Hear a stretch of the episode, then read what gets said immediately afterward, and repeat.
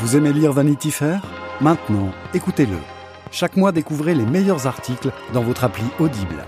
Votre magazine audio pour 2,95€ seulement. Téléchargez l'appli Audible. Tout ce qu'on ne veut plus entendre dans les restaurants à Paris.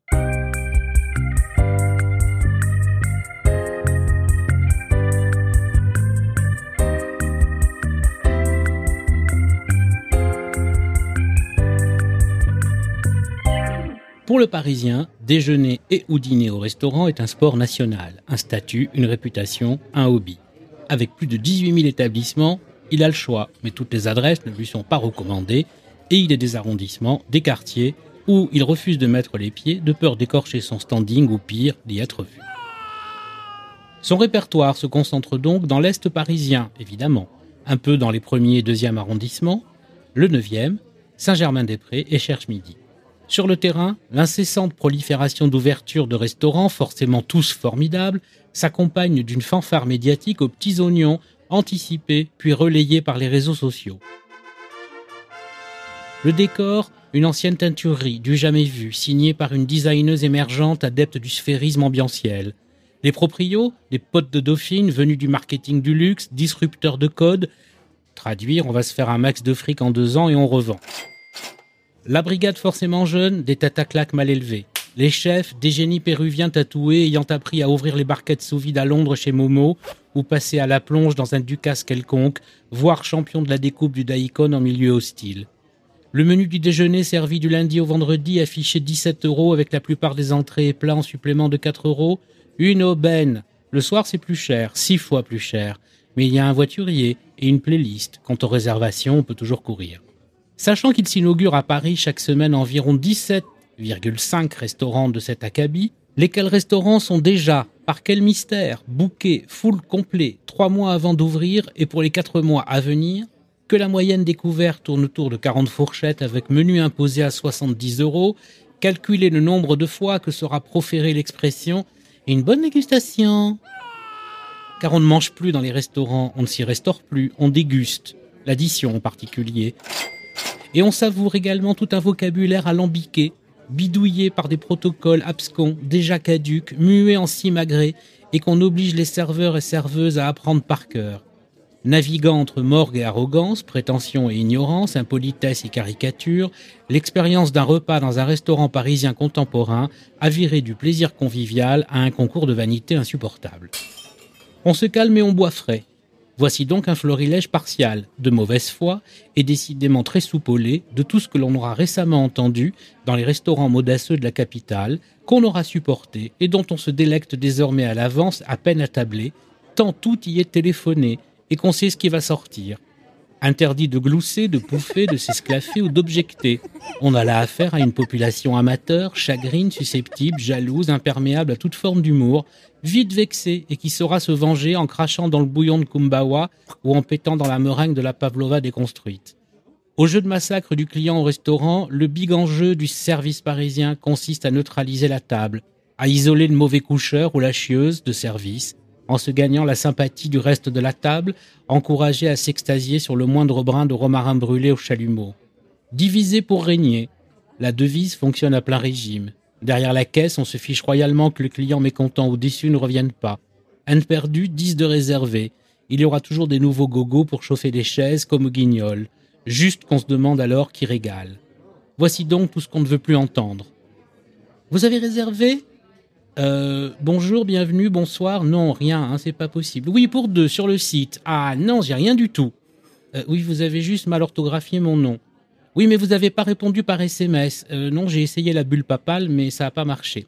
Bon, désolé, il y a un bug, j'ai plus une table, désolé, une prochaine fois. Et oust, raus, dehors.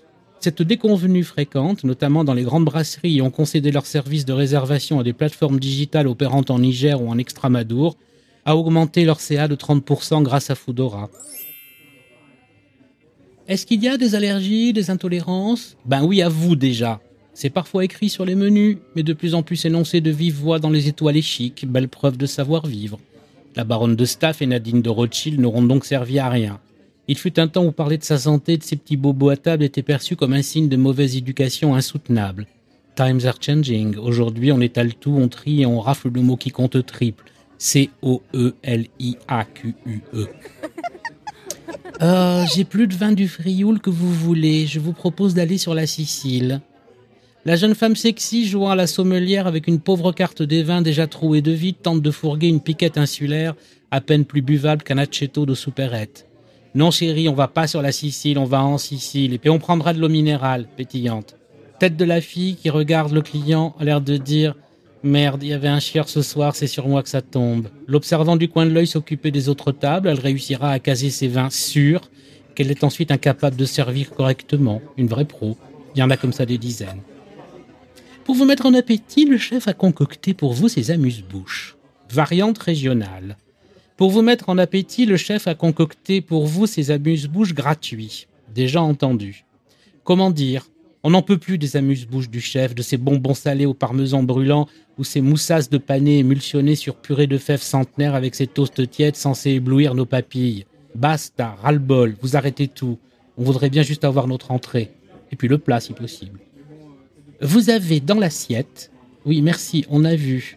Non, attention, il y a une suite, on est prié d'écouter attentivement, sinon patatras, tout sera fichu. En gros, il faut écouter le laïus recommandant de commencer le plat par la gauche à 9h, de finir à 18h via 12h et 15h.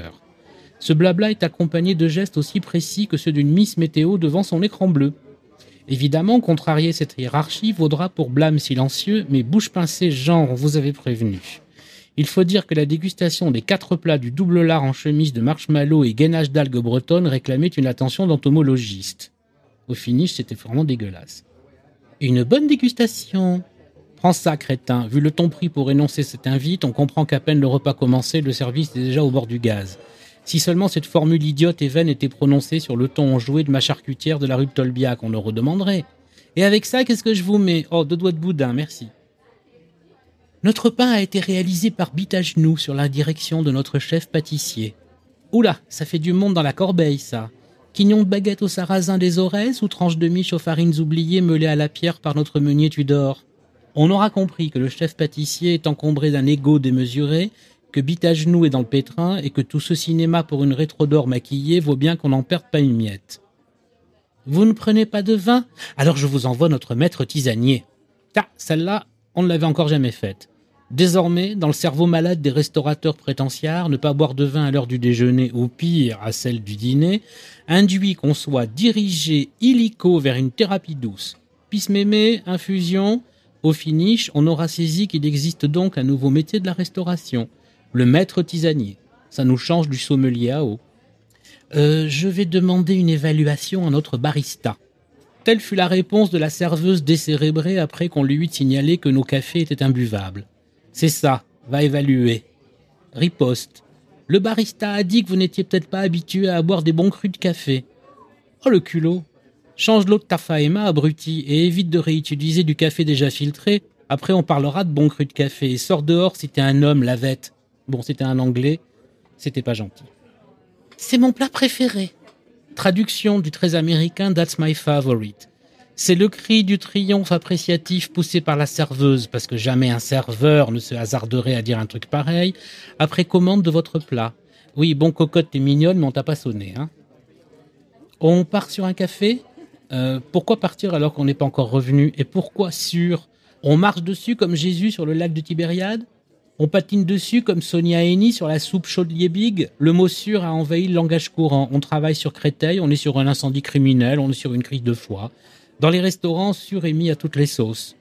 On est sur une dacquoise, bigou mariné à cru.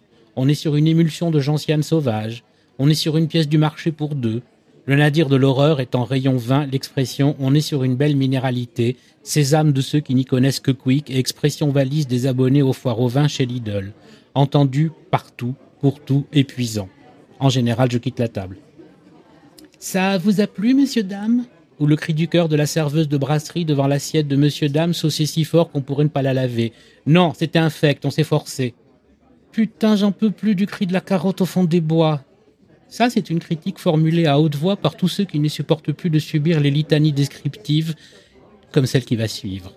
Nous sommes sur une galinette poudrée, avec une réduction de tofu dans son jus de lentilles corail cuit 123 heures à température ambiante, accompagné de son œuf parfait en meurette de bière au miel, avec ses trois racines boréales et ses onze grains de poivre de Tasmanie torréfiés sur le brûleur de la gazinière Arthur Martin de la grand-mère du chef à beson. On a déjà fini le plat avant qu'ils aient fini de le décrire, mais enfin bon, c'était appris par cœur et c'était de bonne disposition. Est-ce que tout va bien? Cette demande à la fois angoissée et bateau formulée par le service alors qu'on a la bouche pleine et que le bon ton nous empêche de postillonner à la ronde devient vraiment pénible. En revanche, jamais au grand jamais, cette question sera posée alors qu'on chipote, voire boude le contenu de son assiette, comme récemment mon plat de linguine à la poutarde plus salé que le jugement dernier est simplement immangeable.